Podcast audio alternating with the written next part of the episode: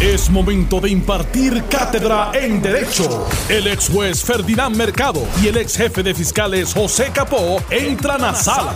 Todos de pie, porque a continuación arranca el podcast de Ante la Justicia. Buenas tardes, Alex, Ferdinand y a los amigos de Noti1 que nos siguen todos los días. Oye, vamos a hablar ya mismo esta pobre ciudadana.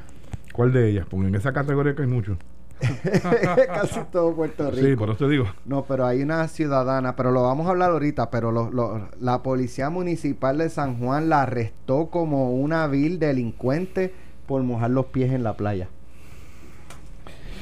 Tiene que haber pasado eh, algo más porque Bueno, para En lo que se publica es que la arrestaron la acción esposada eh, porque se mojó los pies en la playa.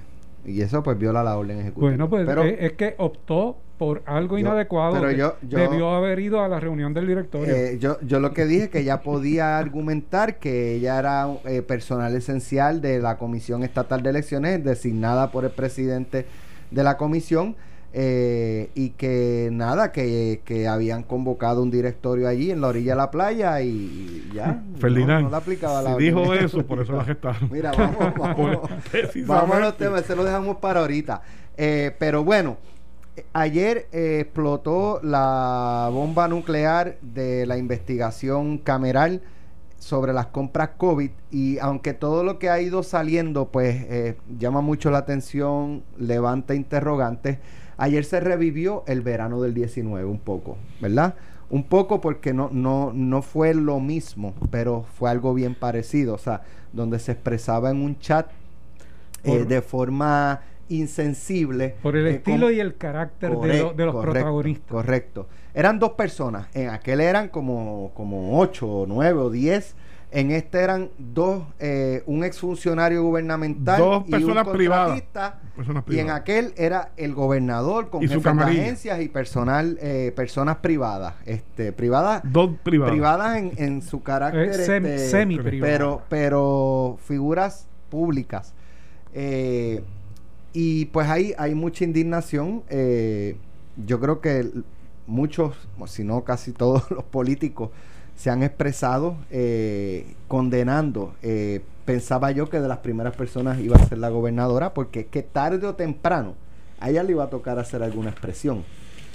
Sin embargo, fue la última eh, en la que expresó algún tipo de, de condeno, censura o como se quiera llamar. Es que le era difícil. expresado. A ella, eh, yo, yo entiendo que a ella, a ella le era difícil. le dio más, más hacerlo. peso a lo electoral, político electoral, que a la... Porque yo estoy seguro, yo estoy totalmente seguro que lo que ella expresó es lo que ella sintió. Pero eh, quizás la consideración político-electoral es lo que lo hizo pensar, repensar, vamos a analizar con calma qué voy a decir, cómo voy a decir, porque me puede afectar, porque yo salí hace un mes, mes y medio defendiendo todo Claro, esto. Claro, claro. Este, pero era- Eh, pe- lo veo más como una una medición de cómo lo que diga me puede impactar en términos electorales. Y la va a impactar. Mira, e- es, una indecisión de qué voy a hacer, qué debo hacer, cuál es el efecto contra la- mi credibilidad, cuál es el efecto contra mi candidatura y eh, qué es lo que espera el país de mí en este, en este momento, qué hago en ese proceso. Optó por hacer lo que debió haber hecho desde el principio, pero tarde, que es eh, mostrar la indignación porque eh, el estilo y el carácter, como dijimos, de las personas involucradas que si bien son personas privadas, estaban haciendo una transacción pública. Y sobre esa transacción pública es que se expresan de la manera que se expresan y reflejan su insensibilidad por un lado, su prepotencia por el otro y cantidad de adjetivos que podemos, que podemos utilizar. Pero esto hay que verlo en su dimensión amplia. Primero, este documento eh, es suministrado por uno de ellos. Tiene un efecto contra él directo. No pidió inmunidad que sepamos hasta este momento. Se hizo en sesión ejecutiva donde los documentos suministrados debieron ser privados. Volvió a ser una semipública y alguien de los que estaba allí suministra ese documento para beneficio de todo Detente ahí. el país. Ferdinand, detente ahí. Yo me he cuestionado, me cuestioné desde ayer, cuando yo empecé, desde, desde el, hoy estamos jueves, el martes, no, desde el lunes por la noche, que estaba la sesión en- hasta las 7 de la noche en la privada. ¿Cómo era posible que en cuestión, es más, desde antes que terminara ya los medios, las redes sociales estaban eh, con información de lo que se estaba Hacían declarando referencia a lo testificado. a lo testificado. Por otro lado, yo pienso que al día siguiente el mismo deponente o su abogado que lo acompañó debieran estar levantando, mire, ¿cómo es posible que se está haciendo público el contenido de, del- del- de- de la declaración de mi cliente allí? Eso viola los reglamentos de la comisión y de, de la Cámara. Yo no he escuchado eso. No, no, en lo absoluto. Yo no sé si era que se quería realmente que se revelara, que se llegara a la opinión pública. Yo creo que de yo creo parte. que yo creo que eso es parte para el efecto negativo contra eh, Maldonado y no directamente contra Rodríguez. Y pues es, un mecanismo de manejo de crisis, de, de- de- de imputarle toda la responsabilidad a la otra persona y yo limpiarme un poco. Claro, el efecto aquí es que los dos quedan eh, totalmente involucrados en ese proceso. Porque si bien eh, Robert Rodríguez dice haber prestado la firma y haber dicho que no firmó y, hablar sobre la transacción como si Maldonado fuera quien hubiese hecho todo, en el chat se muestra que él tenía conocimiento, que asintió, que se regocijó, que estaba feliz por el dinero que iba, que iba a recibir de esa Además, transacción. Hasta seguimiento le dio Y le, le dio seguimiento. al banco. Él personalmente. Y a Jorón. Oye, ah, contéstame rápido porque esto tengo que decidirlo hoy. Decía yo esta mañana que eh, el, el picheo award se lo lleva el, de- el Sí. del banco. No, pues est- esto va para los libros Guinness, ¿sabes? Sí. Este? Cuidado que ese hombre. Oíste. Bueno, Bueno, hay- y hay- sí, sí, te llamo. este, te llamo ya. No me llames, te como llamo. que falta algo, como que falta algo de la parte del banco. Pero, pero es interesante, sí, lo, tú tienes toda la razón. Esto va para el libro Guinness, ¿sabes? El picheo. No, una persona que fue millonario por, por nueve días y no pudo gastar no un solo centavo. centavo. Un solo centavo. Y lo perdió todo. Y lo perdió. Fue millonario por nueve días. Esto va para el libro Guinness. Es, es una situación eh, realmente eh, repudiable todo lo que ha pasado aquí. Ahora, comentaba yo esta mañana y me gustaría también tener la impresión de, de ustedes. Este, eh, comentaba yo a Alejandro y a, y a Carmelo esta mañana que eh, hablábamos de cómo él es el que es el cliente del abogado, él es quien revela. Y que como él es el cliente, él está renunciando. no, no. Pero si la otra parte de la comunicación incurre en un delito eh, o, o expresa o cualquier cosa que, que- que haga pensar que esté cometiendo un delito, alguna irregularidad o algo que pudiera afectarle, hasta qué punto como tú eres el cliente, tú tienes derecho a revelar hasta lo que yo te dije que era privado mío. Eso, ¿Me entiendes? eh, eh, eso pudo haber sido o la aplicabilidad del privilegio abogado-cliente, de haber esa relación abogado-cliente. Pero es que eh, Robert Rodríguez dice que nunca existió esa relación de abogado-cliente. Por lo tanto, eh, los dos pueden hablar como si hubiesen sido socios de este proceso, Mira, se- sin, sin que hubiese una limitación de carácter eh, evidenciario en términos de un privilegio. si le creemos a Roberto Rodríguez lo que está diciendo de que él vino a tener conocimiento de esto la noche del 26 de marzo, cuando aquel le pide, Maldonado le pide la firma, pues entonces realmente quien montó el muñeco fue Maldonado. Por lo tanto, no estaba actuando como su abogado, estaba actuando como si fuera parte de la corporación. Era un representante de Apex. Y se, se- se ve en, el- en lo- en los mensajes que básicamente no era una relación de abogado-cliente. Esto era una relación de, de como un socio en una compañía. Mira que te conseguí esto. ¿Ok? Y yo A- le decía... Ahora queda, queda una incógnita que lo hablábamos antes. De- de- comunícale a los amigos. No, díselo, dice, dile Mire. a los amigos la preocupación. A mí me llama la atención de lo que surge hasta ahora, ¿verdad? En las comunicaciones, porque no tuvimos el beneficio de escuchar el testimonio, por lo menos esa parte que voy a indicarle ahora, de lo que se declaró en la vista ejecutiva. Pero si él dice que el día 26 es que tiene conocimiento y del día 27 hasta el 4 de abril, entonces él sí empieza a darle seguimiento al tracto del movimiento del dinero y de las causas para que se dejara sin efecto el contrato.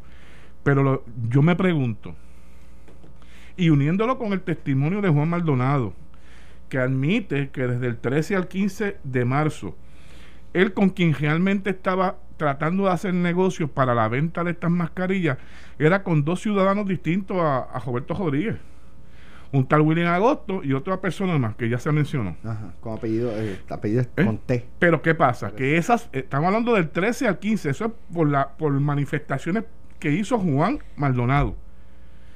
Por lo tanto, ninguno de estas dos personas tenían, estaban en el registro de licitadores del gobierno. Y es entonces que busca a, a esta persona, a Roberto Rodríguez, Juan Manuel lo busca, porque ese sí estaba dentro de la lista de licitadores del gobierno para poder hacer la venta. Pero ¿qué pasa? Si le creemos al señor Roberto Rodríguez que dice que se entera de esto el día 26, ¿cómo entonces aparece Robert, eh, la compañía Apex cambiando o enmendando su certificado de incorporación de contratista del gobierno en obra de construcción para añadir la venta de equipo médico. Porque eso tiene que ver, ocurre entre el 16 y el 18 de marzo. Por lo tanto, Rodríguez tenía, que haber sabido, conocimiento, mucho a menos que fuese el propio Juan Maldonado el que le hizo también las gestiones en el Departamento de Estado no sabemos de qué forma. Y falsificó entonces otro documento. Para cambiar entonces, eh, eh, enmendar el certificado de incorporación. No hay de otra. Por lo menos ese, ese ángulo no lo han no, está eh, presente. dicho, no está presente en la comisión, no se ha explorado.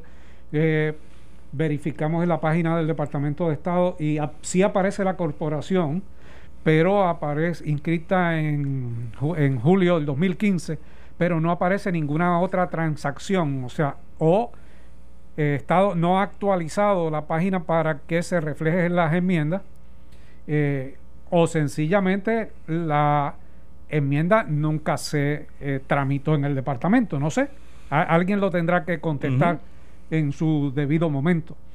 Pero esa parte no se todavía no ha salido. Hay cosas que no, que todavía hay una sombra y, y uno tiene dudas. Yo me imagino que la entidad que finalmente eh, realice la investigación, pues vaya sobre todos estos extremos. Y es una entidad que no va a ser la Cámara de, Representantes porque ya la Cámara ha optado por terminar esta investigación, eh, creo que un poco antes de lo que debió terminarla porque ahora sorpresivamente, le, faltaba, todavía le faltaba. Sorpresivamente, porque hoy es miércoles, me parece que fue el lunes, que no fue el de Ricardo Vázquez. Ricardo Vázquez. El de 313 o 313 LLC. Eh, no fue eh, amparándose, amparándose en que estaba cooperando con las autoridades federales y el presidente de la Comisión de Salud sacó pecho y que, que iban para el tribunal o no descartaban ir al tribunal para obligarlo a ir a testificar y 48 horas más tarde no es necesario, yo no, no quiero entrevistarlo, no, no quiero escuchar su testimonio porque pues tenemos comunicaciones, tenemos vía este correos electrónicos y ya con, con eso podemos hacer lo que íbamos a hacer. Bueno, pero con lo, hay con hay otros testigos que de igual forma se tenía documentación y se llevaron a testificar y se les hizo preguntas.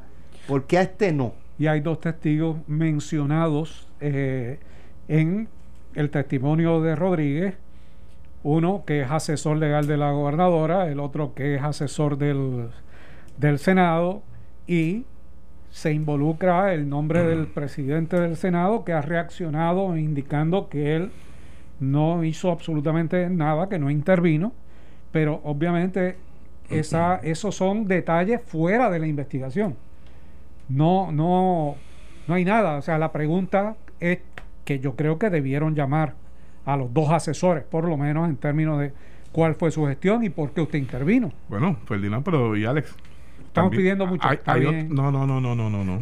vamos a dar el imagen realmente, vamos en el pensamiento más amplio. Podrían haber recibido alguna llamada de alguna autoridad que esté investigando, detengan ahí, porque obviamente están en la etapa donde puede ser crucial en la investigación alegadamente criminal.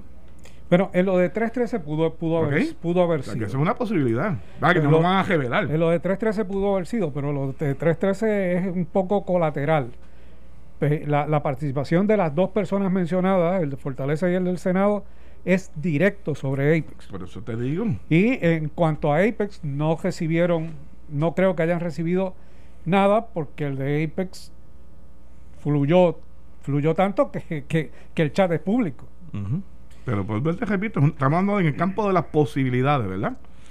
Este, que pudo haber detenido, o sea, que cambiase la determinación para detener, eh, continuar con las vistas. A mí me gustaría realmente saber, porque cuando uno está en este tipo de posición pública, de, de gobernador o de un jefe de agencia o directamente en Fortaleza, uno, a uno le pasan muchas cosas por la mente porque tiene un panorama amplio y me gustaría saber realmente qué está pensando la gobernadora en, este momento sobre toda esta transacción y sobre la defensa que ella hizo, la información que recibió, las personas vinculadas a, la transacción y si ella piensa lo mismo hoy de lo que pensaba al momento en que hizo aquella conferencia de prensa que tú decías que era un informe eh, inicial eh, en el juicio con, la muestra de las evidencias y, los documentos. Y si, si ella hubiese hecho eso sabiendo lo que sabe, lo que sabe hoy. Eh, porque realmente menos mal que tenemos mascarillas puestas. uno analiza uno analiza todo todo esto y, y dice caramba cómo es posible que se hayan cometido tantos errores en tan poco tiempo por el otro lado el Task Force es una entidad que ha perdido, ha perdido la utilidad, ha perdido la utilidad, ha quedado en la penumbra. Desapareció. o que realmente está haciendo lo que desde el principio debe haber hecho, trabajando al lado de, la de la de, Fortaleza en cuanto y el Departamento de Salud asesorando y no estar expuesto a hacer pues, este pero, yo creo que debió haberse dicho al dicho al país. pero yo creo que yo creo yo yo creo que que debió ser un ente que estuviese constantemente expuesto e, informando. Yo lo que no sé si fue acertado fue como que uno por un lado, otro por el otro. Este, quizás debieron tener un, vocal y reñirse a informar, este, estas son las estrategias, no meterse en la... O gobernadora, mueva lo de las compras COVID. O sea, hacer Pero mire, doctor, ah, bueno, ese, dale para adelante, dale para adelante a ese, o dale para adelante al otro, ¿sabes? Esa es la parte que yo no sé si es ellos debieron entrar. No debieron entrar, la, la contestación es no. Nunca debieron entrar ni... Es desarrollar estrategias. Pero se le permitió que lo hicieran. Bueno, se les, eh, se les pareció que se les permitió control. O aparentaban tener el control porque ese fue el testimonio de tres testigos allí para ellas ese señor tenía el control de esta situación. Hoy vemos, hoy vemos, hoy vemos eh, el chat y, y, por lo que por lo visto y me parece que es un poco por donde ustedes fueron en algún momento, parece ser Juan Maldonado el artífice. Y el que movió para aquí, movió para allá. El que está dando cara. Tú, tú mueves desde acá, pero... Alguien mueve allá. a quién mueve al otro lado? Eh, eso es lo que ha quedado en el aire. solamente, fue Mariel Rivera solamente, fue este eh, Gloribelo, no, no Maribel Cabeza. Esto fue o sea, Mabel, Mabel, Mabel. con o sea, Juan Maldonado de un lado, de afuera y adentro. ¿Quién fue el que dijo vamos a poner a esta que no ha comprado este nunca en su vida, eh, menos ha hecho una transacción de esa magnitud? O sea, quién movió el aparato al otro lado para que ese cheque llegara. Y siete, la velocidad, y siete funcionarios del Ejecutivo pasado por las manos de esa... Quiero... Y nadie, nadie cuestionó. Quiero de ustedes. Lo que se supone que hubiese cuestionado como ocupando un cargo público. Quiero de ustedes cuando regresemos que me digan qué han visto ¿Hay eh, un panorama claro de lo que se ha visto de la comisión? No, si sí, ¿quién? ¿Hay delito? O ¿Puede haber delito? O mira, lo que, lo que ha trascendido ahora, pues, no podemos decir nada. ¿Qué han visto cuando regresemos? Estás escuchando el podcast de Ante la Justicia de Noti1630. Les preguntaba antes de irnos a la pausa si ustedes han visto algo, ustedes han detectado algo o simplemente pues eh, hay mala apariencia de lo que pasó, pero no se ha visto nada trascendental de, corrupción, de posible delito. ¿Qué ustedes han visto? Mira, hasta el momento. Hasta el momento yo te puedo decir así porque es la única explicación lógica que tengo a lo ocurrido.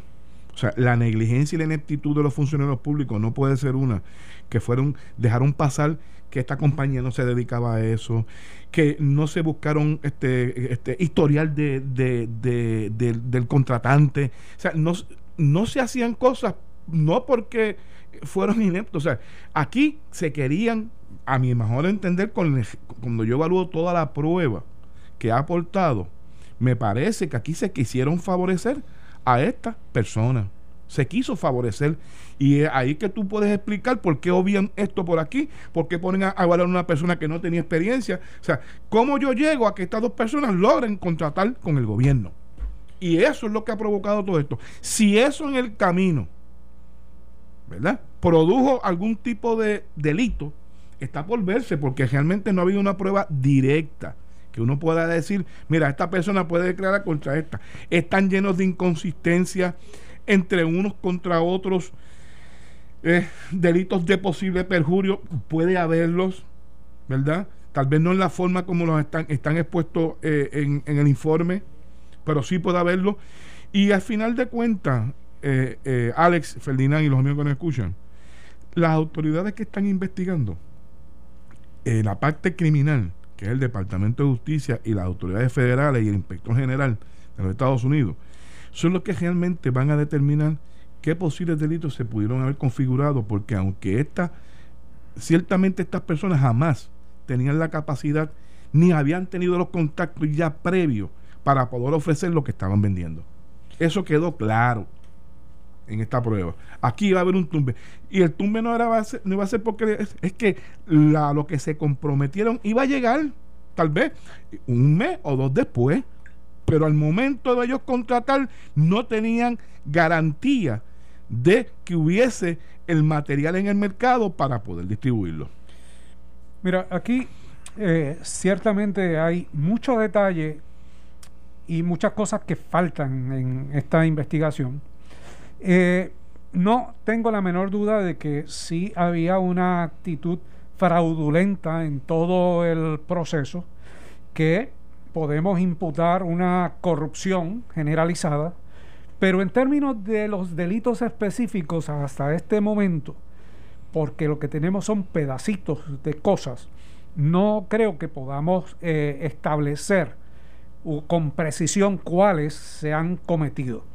El informe habló de, negligencia en el cumplimiento del deber, de incumplimiento, de intervención indebida, de perjurio. Eh, pero cada delito requiere elementos precisos de prueba para sostenerse. Podemos imaginarnos muchas cosas.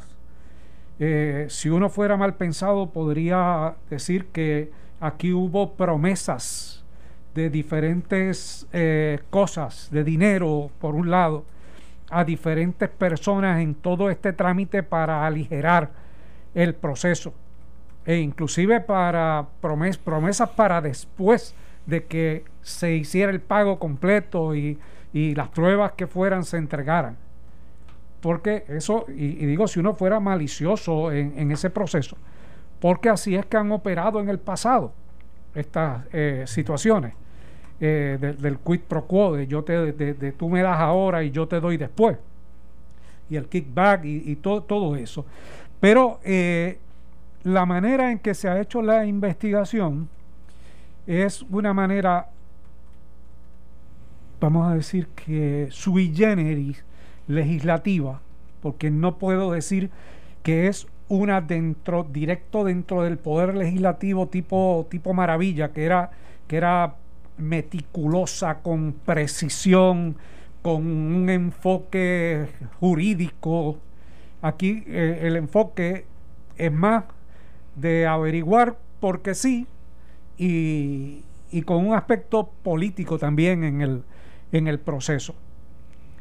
Desde el principio eh, hemos dicho que pudo haberse hecho de otra manera más profesional y más metódica y contratar los investigadores eh, para, para llegar a una... A prepararse. A, a un informe real, pero también dijimos que eso no iba a pasar porque se precisaba que fuera en un tiempo específico dentro de un escenario primarista con un proceso, un, eh, un fin también político, además del que pueda haber legislativo.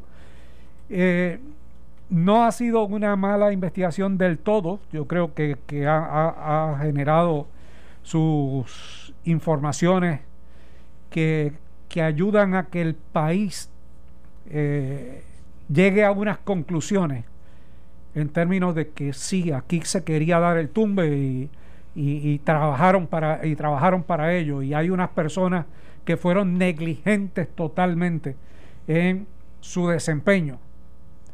Pero independientemente de que ese, es el resultado en la mente del país, para efectos de procesar, pues todavía hace, hace falta una investigación profesional que pueda fijar la responsabilidad. Si esa se va a dar o no, yo no lo sé. No, tengo, pero se está dando. Bueno, se, se, está dando en la medida de que hay una intervención del FBI y en la medida que se ha dicho que el NIE está eh, trabajando, pero, pero eh, lo que te digo es que no, no tengo todavía la certeza de que esta investigación vaya a arrojar unos resultados en un tiempo prudente ah. antes de eh, que otros temas se vayan a comer la discusión. Yo pensé que tú te referís a la voluntad de querer hacer una investigación profesional.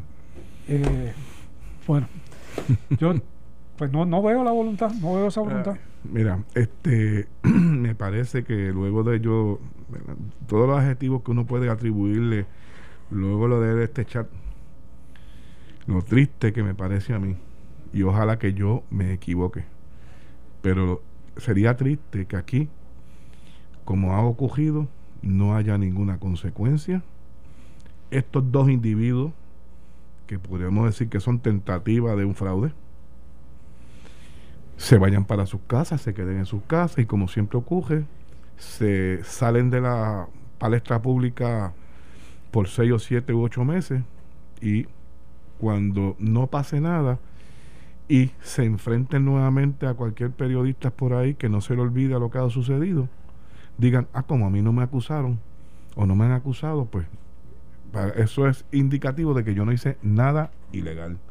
Y vuelvan nuevamente en una próxima ocasión, en una nueva oportunidad, a hacer igual o peor que lo que ocurrió en este caso. Eso es lo triste de todo esto. Coincido.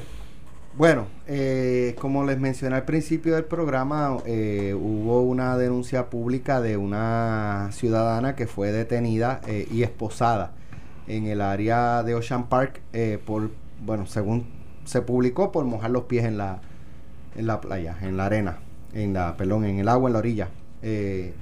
Y, está la fotografía de la señora, ¿verdad? Siendo este, escoltada por la policía y, esposada. Eh, por lo menos la foto se ve a distancia, parece estar esposada, pero la denuncia es que sí, que fue, que fue arrestada.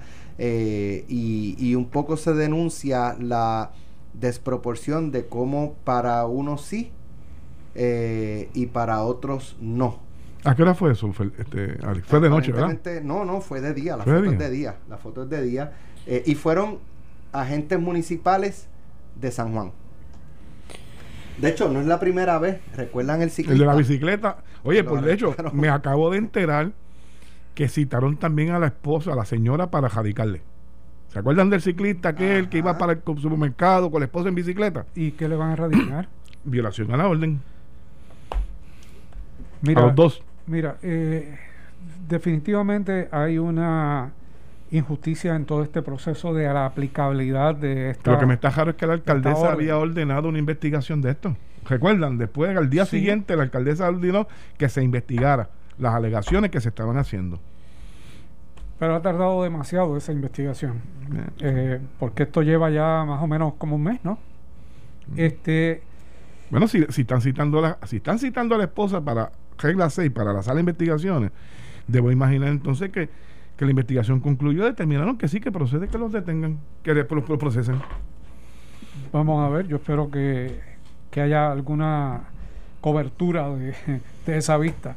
Pero, pero mira, no me sorprende porque hemos discutido aquí cantidad de veces que el problema de la aplicabilidad de, esta, de estas órdenes ejecutivas está en la discreción, en la interpretación que le dan las autoridades, que le da la policía básicamente, que ha intervenido con personas que no debió haber intervenido o que con una orientación meramente se resolvía el incidente.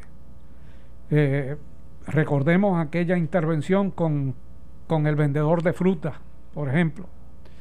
Eh, esta eh, persona que va a la playa, ayer veía también un reclamo de, un grupo organizado que decía, abran las playas, permítanos kayakear, permítanos utilizar el mar, el problema de esto es que ya las personas están eh, con una gran presión y quieren algún grado de libertad en aquellas cosas que hacen usualmente.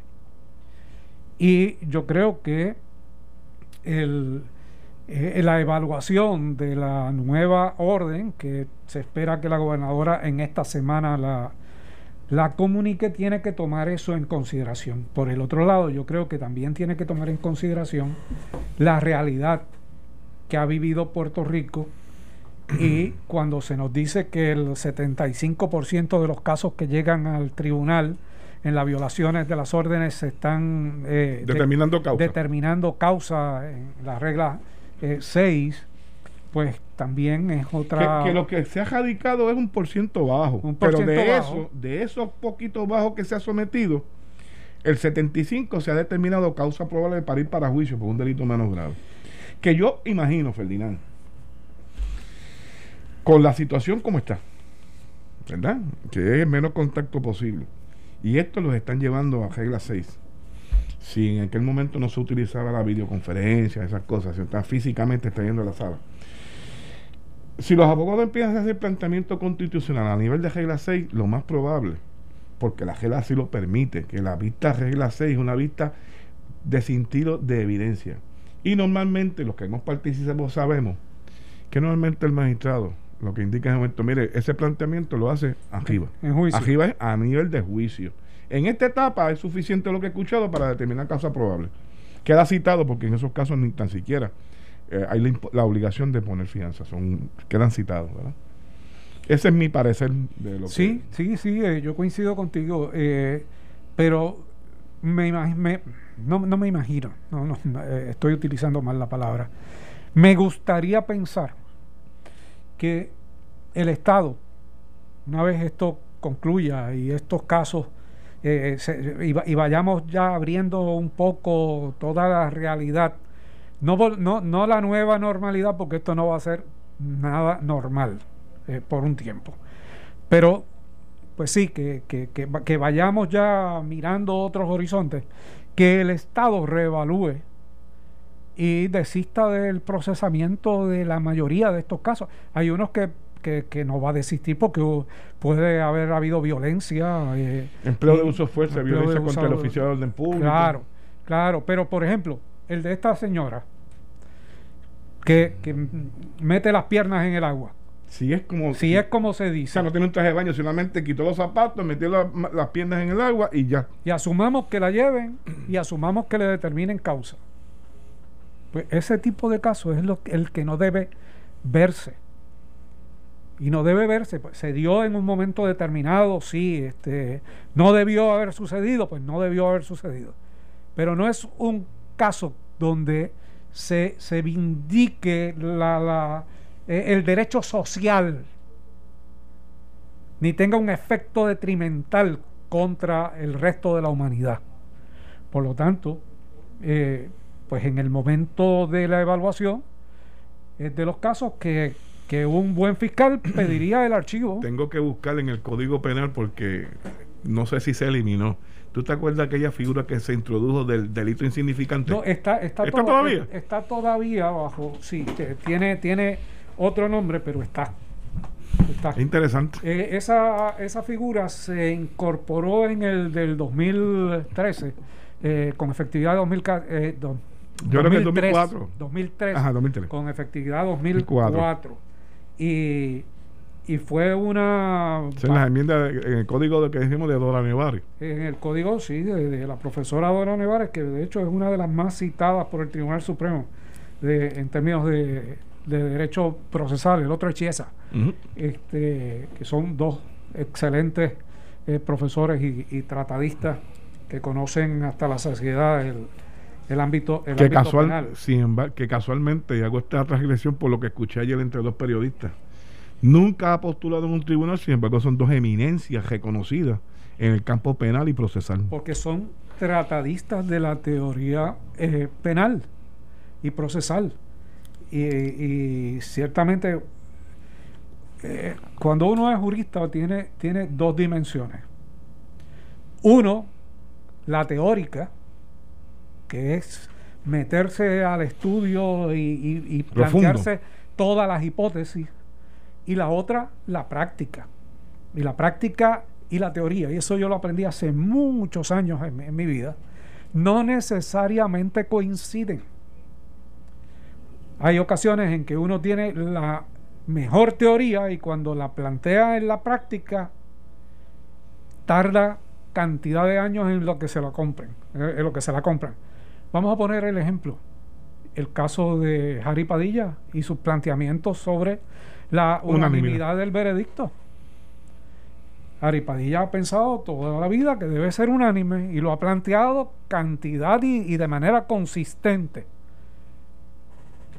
Teóricamente, Harry Padilla tenía razón, pero en sus años de práctica no había podido vender esa teoría. Y es ahora, no porque él la vendió, sino porque llegó de otra manera colateral al Tribunal Supremo de los Estados Unidos, que la teoría de él toma validez. Así que, que- a veces pues no hay eh, coincidencia entre una y otra. Y esto aplica a todas las profesiones, no solamente eh, en términos legales. Esto fue el podcast de Noti1630. Ante la justicia. El único programa en la radio con un Dream Team de expertos en derecho. Dale play a tu podcast favorito a través de Apple Podcasts, Spotify, Google Podcasts, Stitcher y Notiuno.com.